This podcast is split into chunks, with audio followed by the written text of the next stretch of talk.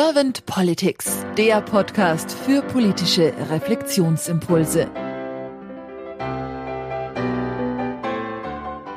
Herzlich willkommen zu einem neuen Podcast von Servant Politics. Ich spreche heute mit Franziska Müller-Rech. Mein Name ist Claudia Lutschewitz. Hallo, Frau Müller-Rech.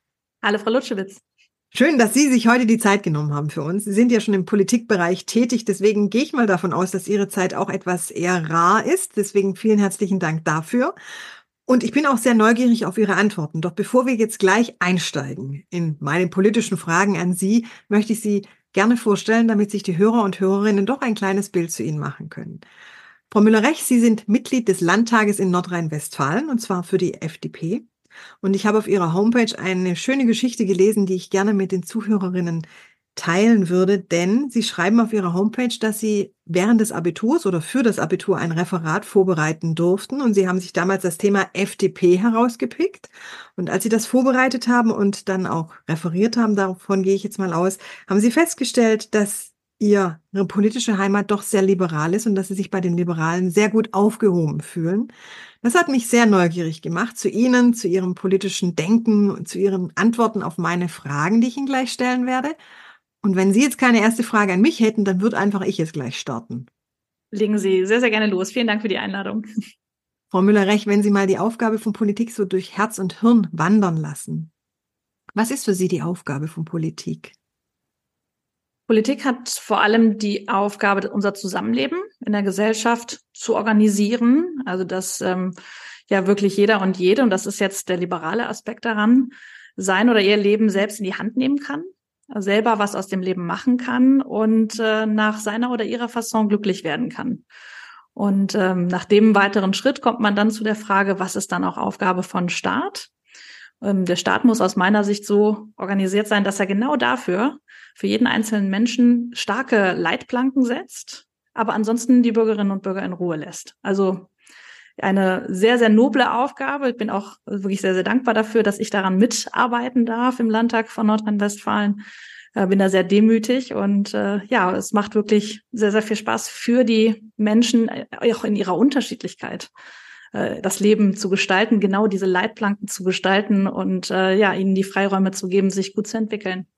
Hm. Das Bild der Leitplanke finde ich ist auch sehr schön, weil es einrahmt, aber doch nicht einengt. Also es, so nehme ich es zumindest wahr. Genau, es gibt auch Sicherheit. Ne? Also genau dafür ist eben der Staat auch da. Also man könnte auch sagen, ähm, der Staat soll äh, die Bürger nicht im Stich lassen, aber ansonsten bitte möglichst in Ruhe. Mhm, mhm. Wenn Sie das, was Sie jetzt so gerade als die Aufgabe der Politik benannt haben, durch in die momentane Situation reflektieren und transportieren. Wie nehmen Sie dann momentan die Politik wahr? Die Leitplanken werden immer noch gut gesetzt, so nehme ich das wahr. Aber ähm, in den letzten Jahren hat sich doch gezeigt, welche Schwierigkeiten in der politischen Kommunikation bestehen. Also da sehe ich wirklich ganz großen Handlungsbedarf, der sich auch übrigens durch alle ähm, Parteien und alle Ebenen zieht. Also das fängt auch schon im Stadtrat an, ähm, endet natürlich auch ähm, spätestens auf der europäischen Ebene dass es Politikerinnen und Politikern noch nicht gut genug gelingt, ihre Entscheidungen auch so zu kommunizieren, dass jeder sie nachvollziehen kann. Also wir müssen nicht immer ähm, das tun, was tatsächlich so öffentliche, populäre Meinung ist, sondern Politik muss eben das tun, was richtig ist und dann durch eine schlaue Kommunikation dafür werben und genau auch immer wieder erklären, warum bestimmte Entscheidungen so getroffen werden, warum jetzt dieser Weg richtig ist und dann die Bürgerinnen und Bürger überzeugen. Und das wird, glaube ich, aus meiner Sicht gerade immer schwieriger. Und ähm, wir müssen daran arbeiten, dass das besser gelingt. Hm. Also ich höre daraus diese klare und wirklich transparente Kommunikation, dass das äh, etwas ist, was man vielleicht auch in der Politik noch mehr verankern darf, wo man vielleicht auch noch mehr dazu lernen darf. So habe ich das jetzt mal rausgehört. Was wären denn noch weitere Wünsche von Ihnen für die Politik der Zukunft? Dass vor allem auch sich Bürgerinnen und Bürger kräftig beteiligen. Also wir ähm, nehmen ja immer wieder wahr, dass wir den Vorwurf bekommen, Politikerinnen und Politiker werden abgehoben. Die sitzen in ihrem Elfenbeinturm und entscheiden irgendwas. Und das stellt so eine Distanz her zwischen Politikern und äh, den normalen Bürgern. Und das finde ich total schade. Ähm, wir müssen eigentlich dafür sorgen, dass alle stärker zusammenrücken, dass Politik auch wirklich für die Bürgerinnen und Bürger arbeitet und dass ähm, sie auch gleichzeitig immer das Gefühl haben, dass sie auch mit ihren zuständigen Abgeordneten zum Beispiel oder auch mit Regierungsmitgliedern kommunizieren können, dass Bürgerinnen und Bürger gehört werden, dass sie nicht das Gefühl haben, ignoriert zu werden und äh, dass wir da einfach mehr Nähe herstellen. Das würde ich mir sehr, sehr wünschen. Mhm. Also die Nähe zwischen PolitikerInnen und auch BürgerInnen, WählerInnen würde ich jetzt mal so benennen. Mhm.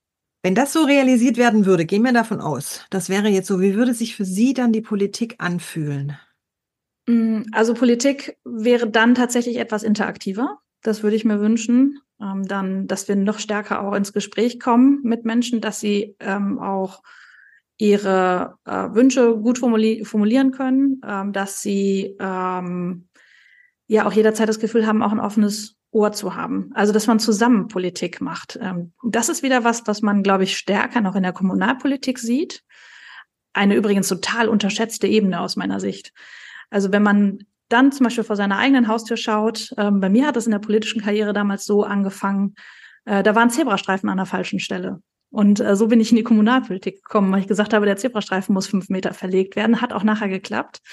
So eine ganz kleine Geschichte, aber wo man sieht, dass man auch als Bürgerin, äh, wenn man mit den Leuten spricht und dann auf offene Ohren trifft, dass man auch gemeinsam etwas gestalten kann. Und dass es dann hoffentlich auch nicht beim Zebrastreifen bleibt, sondern eben auch größere Themen sein können, die die Bürgerinnen und Bürger stören. Also wichtig ist da wirklich ähm, nochmal näher äh, zusammenzurücken und das Gefühl auch eben zu haben, dass beide sich auch auf Augenhöhe begegnen. Das mhm. ist mir auch ganz wichtig, dass keiner irgendwie das Gefühl hat, ach, die Politiker, die hören eh nicht zu. Bei mir ist es zum Beispiel so, jeder, der mir eine Mail schreibt, auch eine böse, der kriegt von mir eine Antwort. Weil mhm. ich finde, jeder hat auch eine Antwort ähm, verdient. Ähm, klar ist, ist die dann manchmal auch deutlich, aber oder ähm, nicht immer bin ich auch äh, derselben Meinung, aber wichtig ist, ähm, dass man immer im Gespräch bleibt. Ja, das ist wünschenswert, diese Antwortkultur. Ich bin jetzt mal ganz mutig, noch mal eine neue Frage mit reinzubringen, und zwar zum Thema Demokratie. Was verstehen Sie denn unter Demokratie, Frau Müller-Rech? Also Demokratie so im, im Wortsinne heißt ja, dass das Volk regiert und genauso soll das sein. Ähm, das heißt, wir haben ja ähm, eine parlamentarische Demokratie. Ich finde es immer noch auch richtig, dass es Parlamente gibt, die auch Verantwortung tragen und Entscheidungen treffen für die Bürgerinnen und Bürger. Also ich bin jetzt nicht dafür, zum Beispiel ein Schweizer Modell zu übernehmen und alles mit Volksentscheiden zu regeln. Aber wir müssen es schon auch schaffen, dass sich auch die Bürgerinnen und Bürger mit ihren Abgeordneten auch identifizieren. Dass sie dann auch sagen, ja, ich weiß auch genau, wen ich gewählt habe. Ich weiß genau, wer in meinem Wahlkreis angetreten ist, wer zuständig ist, wer zum Beispiel im Landtag sitzt, aber auch im Stadtrat oder im Bundestag. Und die nehme ich dann auch in Verantwortung. Ne? Das sind meine Volksvertreter. Die sind für mich zuständig und die treffen Entscheidungen für mich und mit denen trete ich dann stärker in Kontakt. Mhm. Wie müsste für Sie denn eine gelebte Demokratie aussehen, damit sie sich gut anfühlt?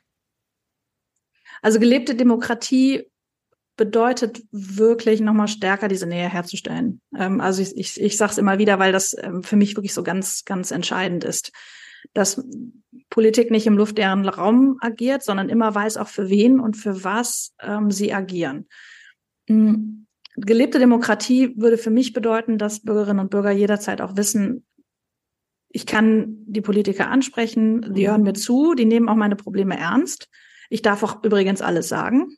Also niemand wird irgendwie verurteilt, mhm. wenn er seine Meinung äußert und äh, bekommt dann ein Ohr und dass diese Politikverdrossenheit auch aufhört. Ich ähm, nehme im Moment das sehr, sehr viel wahr, dass sich Bürgerinnen und Bürger von Politik und von Entscheidungen verabschieden und sagen, das hat eh irgendwie alles keinen Sinn, dass sie vielleicht auch gar nicht mehr zur Wahl gehen, weil sie sagen, meine Stimme zählt irgendwie nicht oder ich fühle mich nicht vertreten dass wir es schaffen, diese Menschen für die Politik zurückzugewinnen. Wie gesagt, wir sind nicht immer einer Meinung. Ähm, ich bin Mitglied der Freien Demokraten.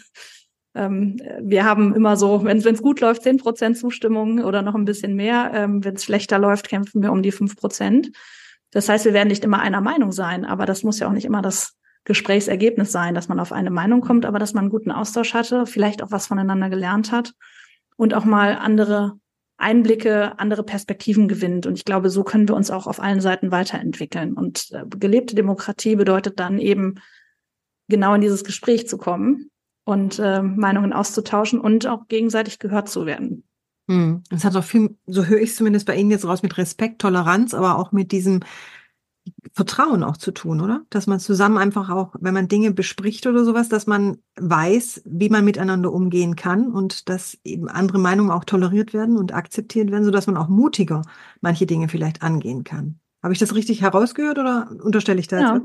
Nee, also Vertrauen ist, ist ja auch eigentlich, ist, ist grundlegend. Ähm, also das merke ich ja auch in der Zusammenarbeit auch mit meinen Kolleginnen und Kollegen, äh, übrigens auch der, der anderen Parteien und Fraktionen. Da weiß man eben auch genau, auch wenn man nicht immer auf den gemeinsamen Nenner kommt, auf wen kann man sich verlassen, mit wem kann man Absprachen treffen. Ähm, ich habe ganz, ganz tolle Kollegen auch von anderen Parteien, äh, die dann sagen, ja, bei der Geschichte können wir gerne was zusammen machen, da unterstütze ich dich. Bei anderen Sachen dann sagen, sorry, sehe ich anders. Ähm, und dann kann man eben auch darauf vertrauen, dass man eben bei denjenigen genau weiß, woran man ist. Das mhm. macht leider nicht jeder in der Politik so, muss man auch dazu sagen. Es gibt auch eben ja leider auch ein paar Kolleginnen und Kollegen, auch ein paar Fraktionen, die ihr Fähnchen in den Wind hängen und zum Beispiel auch ähm, den Bürgerinnen und Bürgern Dinge versprechen, die sie dann nicht einlösen. Also das sehen wir gerade insbesondere von rechter Seite, äh, dass Versprechungen gemacht werden. Ähm, wenn Sie sich zum Beispiel den, den AfD-Landrat in Sonneberg anschauen, der äh, versprochen hatte, Kita-Beiträge abzuschaffen jetzt seit drei Monaten im Amt ist und erstmal die Kita-Beiträge erhöht hat. Das ähm, schadet ihm natürlich, aber das schadet auch Politik leider insgesamt, weil es dann wiederum heißt, schaut mal, wir können uns nicht auf deren Wort verlassen. Ähm, das ist jetzt ein Beispiel. Die Beispiele gibt es auch für andere Parteien noch und nöcher, äh, dass man ein Wahlversprechen vielleicht nicht eingelöst hat, doch etwas anders macht.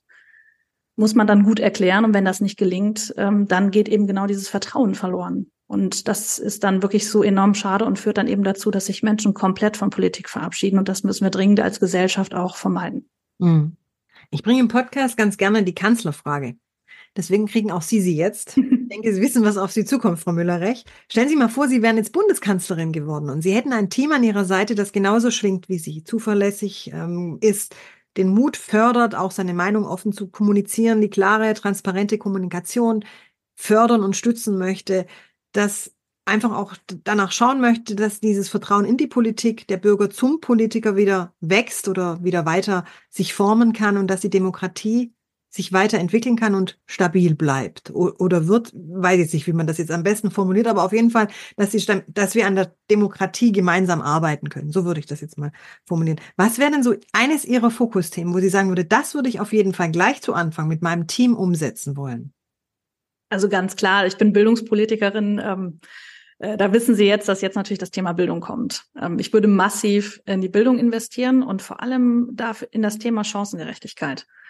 Also ich wünsche mir, dass alle Menschen unabhängig davon, wo sie herkommen, ähm, ob sie hier in Deutschland geboren sind oder hier hingezogen sind, äh, welche Talente sie haben, dass jeder sich so frei entwickeln kann. Und das können wir über Bildung eigentlich nur schaffen. Also wir sehen das, weil ich mich insbesondere viel mit Schulpolitik beschäftige. Wir sehen das in den Schulen, äh, wenn ähm, Kinder zum Beispiel mit Einwanderungsgeschichte kommen oder auch aus Elternhäusern mit niedrigerem Einkommen, dass sie gerade nicht dieselben Chancen haben wie Kinder eben zum Beispiel aus ähm, reicheren Familien. Und das finde ich irre schade, denn Bildungschancen sollten nicht vom Geldbeutel abhängen. Und äh, da würde ich massiv investieren, zum Beispiel in Schulen in, schwier in schwierigen Standorten, ich würde massiv mehr Personal an die Schulen bringen, damit diese individuelle Förderung besser gelingt und sich wirklich jeder so frei entfalten kann äh, nach den eigenen Talenten. Es muss nicht jeder Raketenwissenschaftler werden, um Gottes Willen, so viele brauchen wir auch gar nicht. Aber ähm, dass jeder nach seinen Talenten irgendwie sein Leben selbst in die Hand nehmen kann. Deswegen Bildung ist dann der Schlüssel übrigens auch zu starken Demokratinnen und Demokraten. Also wenn man das Gefühl hat, auch viel über unser politisches System zu wissen, aber auch über die Mitwirkungsmöglichkeiten. Das ist mir besonders wichtig. Ähm, dann haben wir eben auch Bürgerinnen und Bürger, die sich einmischen, die sich einbringen, die auch Ideen vortragen, die zum Beispiel bei einem Zebrastreifen oder auch bei anderen Dingen sagen, ich weiß jetzt, wen ich kontaktiere und da frage ich einfach mal nach oder bringe auch meine Ideen ein. Ich engagiere mich vielleicht auch zum Beispiel kommunal, ich engagiere mich auch ehrenamtlich, ich engagiere mich ähm, als Elternteil zum Beispiel in der Schule oder ähm, oder, oder, oder in der Feuerwehr, wo auch immer. Ähm, das wird auch dafür zum Beispiel werben. Das schaffen wir auch in den Schulen durch Bildung, ähm, wenn wir da unsere Schulen aber auch massiv unterstützen. Wir haben da im Moment große Herausforderungen, sehen wir auch in den PISA-Studien zum Beispiel. Und ich glaube, da brauchen unsere Schulen dringend mehr Unterstützung und vor allem mehr Personal. Hm. Sie haben ja im Vorgespräch auch erzählt, dass Sie mit der künstlichen Intelligenz schon ein Essay geschrieben haben. Und ich würde jetzt dann doch ganz gern da nochmal drauf kurz eingehen, wenn es für mhm. Sie in Ordnung ist. Und zwar, da haben Sie über die künstliche Intelligenz in der politischen Kommunikation gesprochen. Wenn wir jetzt aber mal den Bogen schieben oder ziehen zur Bildung, wie wichtig ist für Sie die künstliche Intelligenz in der Bildung? Sehr wichtig. Also ich glaube, dass wir da gerade ganz viele Chancen liegen lassen. Ähm, ich, ich sehe es in der Schulpolitik, dass wir künstliche Intelligenz im Moment besprechen, als so eine Art Schummeltool. Also wir müssen die künstliche Intelligenz in den Schulen irgendwie eindämmen oder verbieten, damit die Kinder ihre, Auf äh, ihre Klassenarbeiten, ihre Aufsätze noch selber schreiben. Dabei könnte die KI so viel mehr, wenn Sie sich zum Beispiel anschauen, wie viele Kinder mit Sprachdefiziten eingeschult werden. Ähm, Kinder zum Beispiel auch aus der Ukraine zu uns kommen, die noch kein Wort Deutsch sprechen, dem Unterricht schlecht folgen können. Da könnten wir mit künstlicher Intelligenz, mit automatischer Übersetzung zum Beispiel Kinder viel früher mit einbeziehen. Wir könnten auch künstliche Intelligenz nutzen, um unterschiedliche Lernstände auszugleichen. Also das heißt, wenn Sie eine Klasse haben, die heterogen aufgestellt ist, die ähm, e-, egal in welchem Fach, äh, wo einfach die Lernstände so unterschiedlich sind, dass sie individuelle Aufgaben brauchen. Das können Lehrkräfte für 30 Schüler schwierig leisten. Da könnte auch die KI zum Beispiel helfen. Und da tun wir im Moment noch insgesamt zu wenig. Und das finde ich total schade, weil wir da wirklich große Chancen haben, ähm, da die KI einzusetzen, nicht immer nur die Risiken zu sehen, sondern vor allem auch die Chancen zu sehen. Und die liegen vor allem, wie gesagt, in der individuellen Förderung in der Bildung. Ich danke Ihnen sehr für Ihre Impulse und sage dann bis bald. Vielen Dank.